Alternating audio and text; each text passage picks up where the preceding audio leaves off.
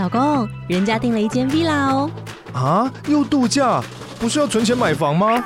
我是订了凤凰 villa。哇，竟然有千平花园，十五项休闲公社，回家就像度假哎！而且花园比房子还要大呢。还有我最爱的游泳池，耶！龙大营建 villa 生活，十年防水保固，二至三房，零七三九八五五五五，凤凰 villa。FM Taiwan。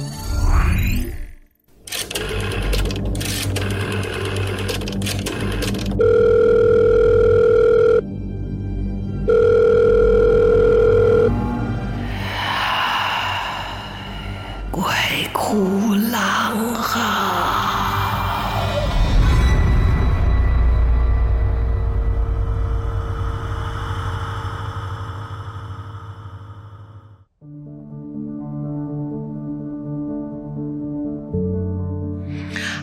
欢迎来到《鬼哭狼嚎》。有些朋友说呢，有时候冷不防的突然听到我的声音吓一跳，因为我不一定是用这样一个比较正常的声音，我尽量不吓到你好不好？不要在你一打开的时候被我吓跑。好，今天呢，来到《鬼哭狼嚎》，说一些灵异、恐怖、光怪陆离的故事。呃，大家应该不能说应该啊，可能有些人。听过啊，因为媒体的报道的关系，在十一月十号的下午，春和剧团为了十一月十一号的魔法阿嬷在台北的再次的专演场啊，范少勋的专场，我们在开了一个记者会。那个记者会那天就像如同像平常的记者会一样，然后又到了一个新的场地哈，就是士林，在士林的台北表演艺术中心，对，就是那一颗俗称的皮蛋豆腐，有人因为他的那个。球形下面有两根柱子，哈，把它当成是供玩，随便你怎么看，反正就是一个新的表演场地。那呃。这个身体敏感的我进去的时候并没有什么感觉，而且再加上节目之前有讲到这个阿瑶啊，就是我们有呃玄天上帝啊，这个机身阿瑶讲过，我们的舞台上都有人帮我们设好结界哈，所以也没这么害怕。总之那天就是记者会，然后记者会开始有四场戏，第一场戏仍旧是我们的超度的场面的序场，才是。豆妈带着豆豆回家，这前面两场都有我，那后面的两场示范的戏主要都是在豆豆跟小明的身上哈。那所以一开始就一样，就是演了超度那一场，那场我也没有什么特别的感觉，照旧演，而且记者会嘛，就跟形同正式演出一样。那场一演完一下台以后，我就开始打嗝，而且那个嗝来的非常的突然，一点酝酿都没有，就是在突然之间。那平常我碰到一些可能异次元或是灵体跟我有一些。接触的时候，其实都是很像磁场的感应。我可能会感应到那舒服不舒服，我的打嗝都是一串的，就是那种不啦不啦不啦不啦不啦这种的哈。你看我不会演，那可是那一天很奇怪，那天突然间的一个打嗝呢，是像干呕，就是那种，然后呃，我也不会演，所以只能做出类似像这样，就很像在吐。然后我就呃呃呃呃呃，大概就是像这样的情形，好几次我就觉得。不对呀、我为什么会有这个大反应？那时候坐在我附近的工作人员或其他演员也特别看了一下，他们以为是我吃坏了。但我当下就把那个难过的感觉，然后把它压下来，因为马上就到了我，我就站起来 stand by，然后在一个 有一点点头晕的状况之下，把那一场豆妈带豆豆回家的那场演完。那刚好我下场的地方是在右舞台，我从另外一边下去了。之前发生是在左舞台。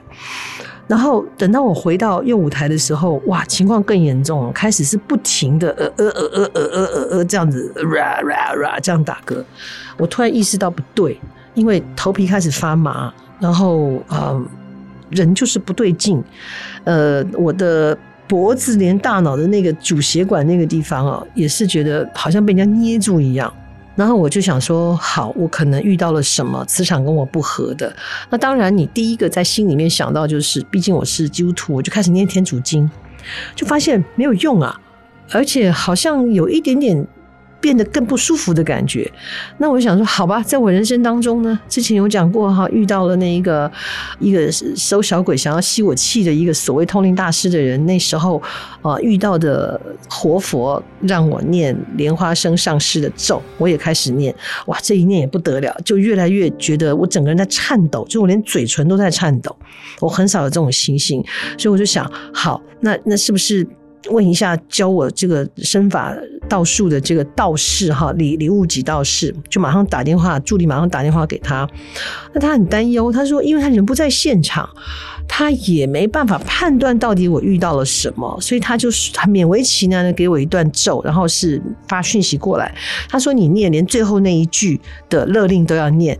那好，我就试试看。哇，这一念不得了了。背上冷汗直流，然后双手发抖，然后那一个打嗝的状况更严重，叫做上气不接下气。然后我的胸口好像被一个什么很沉重的东西压在那边，我有一点气更更是上不来。再加上头顶的天灵盖这个部分好像要被拉开一样，然后那个太阳穴噼噗噼噗的跳，那个生理性的眼泪就是巴拉巴拉不断的流，没有办法控制了，然后一直、就是在那一瞬间。我突然觉得有一种神魂分离的神，我在讲台湾国语，神魂分离、神魂分离的感觉，就是觉得，就是我我在脸书上写的，像夺舍、夺舍都可以哈，两种说法都可以，好像我自己原来的灵体要被人家推出去的感觉，然后我我真的是觉得我的意识越来越模糊了，我我有点没有办法掌控这个状况的时候，才请请人去打电话给另外的能人哈，那另外这一位也是。济公活佛的代言人，然后离奇的是，我事后才知道，当这个电话打出去之前呢，这个师兄人在外面工作，工作到一半的时候呢，这个济公师尊就来跟他说，突然感应他，他就觉得说我在工作，你怎么会来？然后师尊就跟他说，你等你被办代机啊？他还想说，为什么我这个时候要板代机？结果他才刚说完。我的特助电话就打去了，然后他就说：“哦，他感应到就是说没事了，等下就没事了，因为师尊已经处理了。”就是电话还没打通哎，我心念一动。当然这件事我写出来以后，有一些基督教的朋友、基督徒的朋友也指责我，他说：“你这个时候就应该要找谁谁谁过来给你祷告啊。”嗯，对啊，好像没有那么容易啊，因为我那个时候已经快要不行来不及了，而且那个真的，我本来就已经是一个很铁齿的人。但是那个时候，真的我的意识快要模糊了，剩下最后的一丝意识告诉说，我要抓到一个浮木，赶快救我。这是嗯，但有一些机缘啦，他慢慢慢慢就好一些。那事后跟我们一起演出的这个歌仔戏小生孙诗佩，他也说，他看到我在难过的时候，他手就过来拍了一下我的背。他说他的手刚碰到我的背，那一股寒气从他的指尖一直到他的肩膀，好像触电一样的寒气，只好把手甩开。他自己还甩了半天，那个寒气还在他身上绕了一下。那所以到底来的是什么？很玄乎啊，说是跟我有关系的。然后总之呢，他是来要东西的，他要修行，需要我帮他，就这样。哦，那至于怎么执行，我就先不能说了哈，这这是比较私密的事情，也不是私密啊，就是说好像不太能讲哦。那讲到这个呢，也有相同是基督徒的朋友也碰到非常诡异的事情哦。他的名字叫树来树去哈，就是树木的树哈，请你不要用台语去想哈，就不会这么的。嗯，有颜色，说来说去应该是姓郭吧？哈，这个郭先生呢，他直接私讯我的留言是说，他们家是一栋四层楼长长的房子，就是我们说的台湾厝啦。你看呢，哈，啊，厝了里边等等诶，啊，头前就是客厅，啊，中就是迄个走廊，啊，都灶卡，啊，都安怎都等等诶啦，反正四层楼都等等啊，套厅厝啦，啊，台湾式的房子是外公外婆留下来的。那这个一楼呢是大舅舅的，二楼是爸爸妈妈跟外婆住，三楼是小舅，那四楼是这个姑数来数去他自己住，婚前婚后都是他自己住，而且特别声明哦，他可是没有灵异体质的，也看不到，而且他也是个基督徒。但是他发生了两件蛮惊悚的事情。在婚前只有他一个人住的时候，二十七平的房子很舒服啊，一个人住。那三楼的小舅一家人又移民到温哥华，偶尔会回台湾住哈。他回来的时候，可能因为这我在温哥华，在国外的确，像我的同学移民到加拿大，他也是回来台湾，他就说你们的晚上好吵哦，因为他们是安静到。你只听得到风的声音啊，那所以他们一家人对声音很敏感。那这个我们的数来数去，半夜打游戏，键盘声都会吵到他们。那有一阵子呢，是小舅就会跟他说：“那个你可以早一点洗澡吗？大半夜洗澡对身体不好哈。”他就想说：“诶，是不是洗澡的时候吵到他们？”他就把时间提早了。那过了几天，小舅又说：“呃，又说了一次。他说：‘你怎么会知道我在洗澡？’他说：‘因为你那个莲蓬头花洒的声音哗啦哗啦哗啦很明显。’他心想：不对呀。”我不用花洒的，因为他洗澡喜欢洗冷水，他把冷热水放在洗脸槽，他是用水瓢舀起来冲身体，不是用莲蓬头的。所以他那天回家的时候打球回家比较晚，他想说大半夜的洗澡也就不要用莲蓬头哗啦哗啦的，一样在洗脸槽放好水，然后他把头弯下去开始洗头发。好，这是一个很平常的程序，对吧？洗着洗着，怎么觉得嗯？两只手洗头，怎么洗着洗着又摸到第三只手，把手放在他的头上，对，他摸到他了，虽然看不到，也感应不到，但是在洗头的时候摸到了第三只手放在你的头上，呀，你不觉得很恐怖吗？你会不会现在正在洗头啊？洗着洗着洗到第三只手，他就真的很害怕。然后他舅舅说的话。更让他觉得说：“天哪，你听到的会是谁在洗澡的声音啊？”但是因为他很虔诚，所以他在心里面默默的说：“这是我的家，我们家是基督的家。你来到我们家这样欺负我不太对吧？请你离开。”我觉得他胆子也够大的，他就这样不断的在心里面不断的这样子反复的念着：“这是我的家，也是基督的家。你来我家欺负我，这不是道理，请你离开。”他拼命的念。而且这段时间呢，那个时间好像被冻结了一样，也不知道念了多久，他才开始感觉到说：“哦，这个手离开他了。”然后赶快结束洗澡，冲回房间睡觉。至于怎么睡着的，自己都忘记了。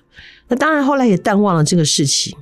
结婚以后。四楼就多了人了，有太太，有儿子，感觉这个四楼的人气很旺啦。然后他们的卧室是直接把两张床并排，所以呢，这个儿子都睡在中间。不管这个儿子的睡姿到底怎么样的五花八门、千奇百怪、翻来滚去，他都不会掉下来，因为呢，他跟太太把他夹在中间。那他都睡在床的右边，太太睡在床的左边。他常常自己是睡成大字形啊，他的儿子就会在他的右手啊，也就是说在他的右侧就躺在他的手臂上。儿子整天翻来翻去也习惯了，但是这一天睡觉不一样了。那睡觉大字形，右边是儿子，左边是床沿。然后睡着睡着，突然觉得右边的儿子压着以外，为什么左手也躺了一个人？他是谁呀？惊讶的数来数去，想要缩回他的手，怎么样也动不了，被压住了，也喊不出声音，眼睛也张不开，这就让他想起了婚前有第三只手帮他洗头的经验。这时候的数来数去，虽然害怕，但坚定的信仰帮助了他，他又在内心喊着：“这是我的家。”我们是基督的家，你来到我家欺负我，这样不没有道理吧？请你离开。他又是这样重复着念着念着，好像这个压着他左手的人终于接受他的想法，然后在他终于动的时候，他就缩回了双手，看一看儿子还在同样那一边呢、好，就感觉很像新的这个，像像是一种鬼压床。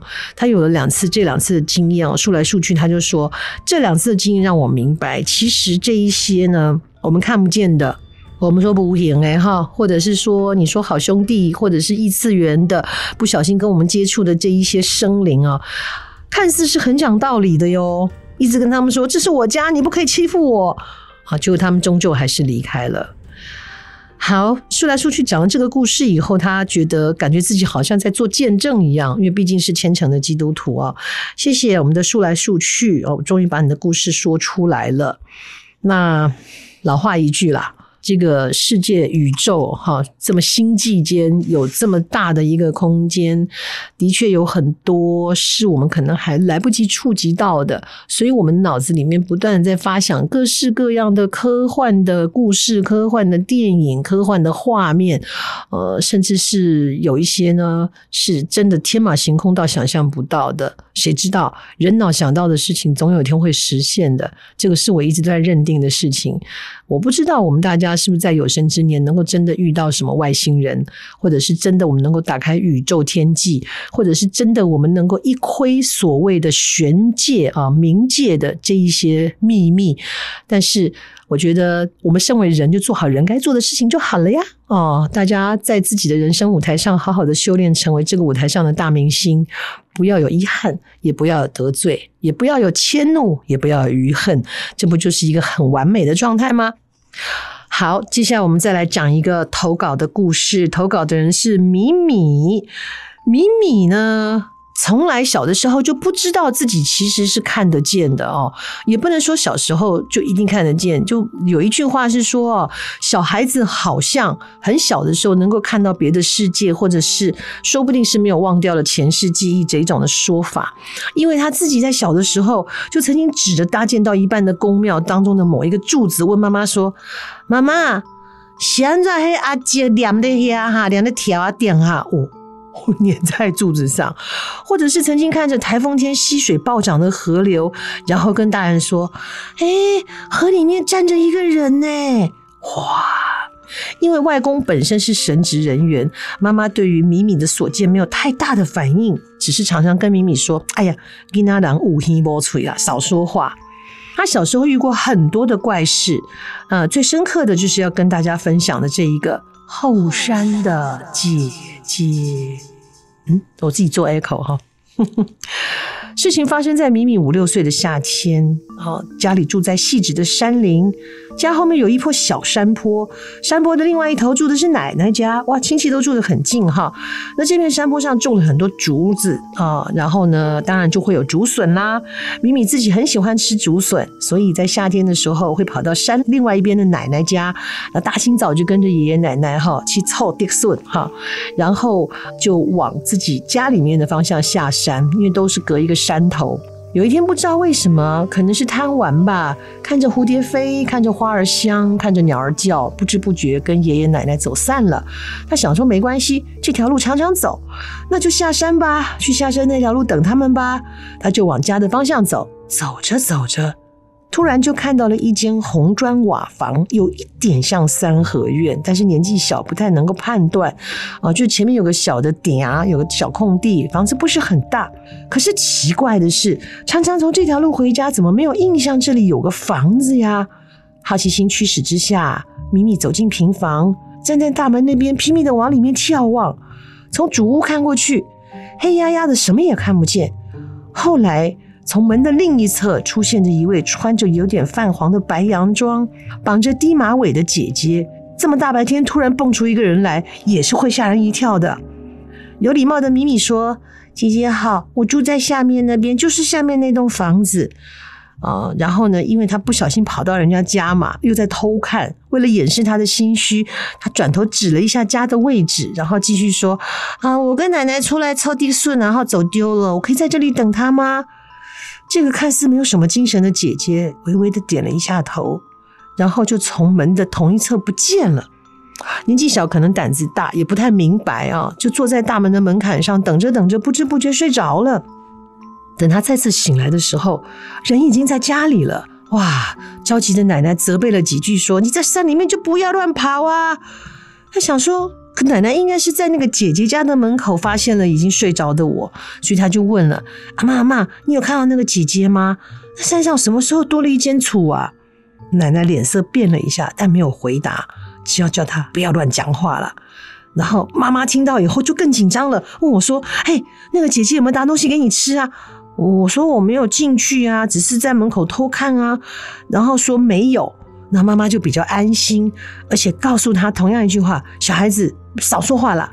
这个事情过去了几年，当然米米有新的生活，也就忘记了，渐渐淡忘了这个所谓的后山的姐姐。直到某一天清明节的大清早，刚刚睡醒的我，经过书房那片正对着后山的窗户，他偶然的向外看了一眼，就把自己吓醒了，连原来粘在身上的瞌睡虫全部都逃家了。记忆中后山那间房子的位置，草都被除掉了，光秃秃的一大片，而那里没有记忆中的那一间红砖瓦墙的房子，只有一块孤零零的墓地。这件事之后，又过了几年。他呢，在自己的房间里面熬夜读书，可是，在睡觉前，妈妈总是会不厌其烦的把书房面山的拉帘拉上，再叮嘱：“嗯，不要太晚睡哈，阿丽娜听到下力，不要大惊小怪。”他也觉得很纳闷，为什么妈妈要这样说呢？后来他仔仔细细的感应，因为在深夜里面，偶尔会听到。嗯嗯这样的哭声，或者是在三更半夜万籁俱寂的时候会听到，唉，微微的叹息声。一开始的时候觉得挺可怕的，他心里想，那该不会是后山的姐姐发出的声音吧？常常会把他吓得想要去早点睡觉。他到底是要吓着他早点去睡觉呢，还是这后山的姐姐就如同那座在山上的孤坟一样，同样的感到孤单寂寞？不到现在，他已经听不见这些声音了。他也去问过外公，呃，担任神职的外公，后山的姐姐为什么好久不见啊？外公呢，淡淡的说，有可能投胎去了，有缘的话，大家还会相见。这就是米米的故事。他还说，不知道这算不算是很恐怖啊？你觉得恐怖吗？我恐怖这件事情的观感也真的是蛮见仁见智的。有一些人胆子特别大，有一些人呢是貌似胆大，其实心里吓得要死，因为面子比胆子重要。那有一些人呢是真的连听都不想听，就像我上次讲讲那一个在公庙服务看到我们舞台上金色结界这件事，我回去就跟剧团的人分享，有些人就说：“等一下。”是很恐怖，我一个人住，我先不要听。也有呢，根本不是一个人住，是说，哎，我我觉得我还是不要听这种故事好。那有些人就是非常好奇，所以各式各样的人都有。嗯，也许米米觉得这是你人生当中遇到一个特别一个姐姐的故事，可是对某些人来说，可能真的蛮害怕的。尤其是你知道，我们毕竟还是有很多土葬啊。然后你如果在外租房子或什么住的房子一打开来，对面都是夜总会。呃，心里多多少少会有一些那么那个那个的哈，五四三的哈，我们就不再往下说了。搞不好你这一集已经被吓得半死了。呃，魔法阿嬷里面有一段话我很喜欢，他说他长大了以后，豆豆长大以后，终于明白为什么人要有一些信仰。不见得是宗教，也许是民俗，总之就是心里面有一些信仰啊。他以前嗤之以鼻，但是他后来发现，其实这样信仰，透过这些信仰的仪式啦，透过信仰的这一些严谨啊，你心里面有一个投射的想念的对象。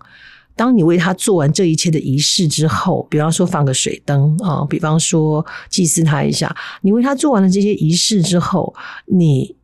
就会觉得你做到了，你为他做了什么事情，让他能够安心的去过他后世的生活，而这些我们专心侍奉、奉祀的人呢，也会就此得到安心，心灵上会得到很大的救赎。